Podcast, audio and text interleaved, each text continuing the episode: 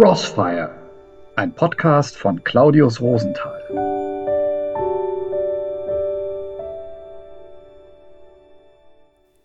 Es ist Palmsonntag. Die Kirche erinnert heute daran, wie Jesus auf einem Esel in Jerusalem einzieht. Er wird bejubelt, später dann verurteilt und schließlich gekreuzigt. Palmsonntag heißt bei uns zu Hause normalerweise aber auch, dass wir tags vorher aus Buchsbaum Palmbesen gebunden haben, die dann Sonntag segnen lassen und anschließend hinters Kreuz im Wohnzimmer stecken. Und dann? Meine Oma legte den Palmbesen immer auf den Tisch, wenn es gewitterte, damit der Blitz nicht einschlug. Und bei uns im Wenschen bringen die Patenkinder den Palmbesen zu ihrem Patenonkel oder ihrer Patentante und bekommen dafür dann eine Kleinigkeit geschenkt. Für mich hat der Palmbesen noch eine ganz andere Bedeutung, weil ich mir vorstelle, wie ich damals vor 2000 Jahren auch in der Menge gestanden hätte wie ich diesem Wanderprediger aus Galiläa zujuble, Hosianna rufe, voll froher Erwartung und mit noch größerer Hoffnung, dass er alle meine politischen Träume erfüllen wird, die römischen Besatzer vertreiben, für Gerechtigkeit sorgen, den Hunger besiegen und die Krankheiten.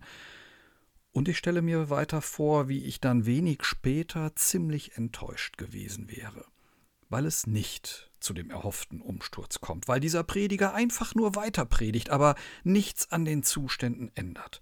Im Verhör mit Pilatus sogar sagt, dass sein Reich nicht von dieser Welt ist, dass deshalb auch keine Engel kommen und kämpfen werden. Und wie ich mich dann vielleicht aus lauter Enttäuschung eingereiht hätte in die Menge derer, die nun kreuzige ihn ruft. Der Palmbesen, den ich jedes Jahr hinter unser Kreuz im Wohnzimmer stecke, erinnert mich daran, dass ich gar nicht so weit weg bin von der Situation und den Menschen damals. Auch heute habe ich nämlich Hoffnungen, Erwartungen und Forderungen an die Kirche, die mehr tun müsste für die Armen, an den Papst, der mehr tun müsste für den Umweltschutz, an den Bischof, der mehr tun müsste für die Flüchtlinge.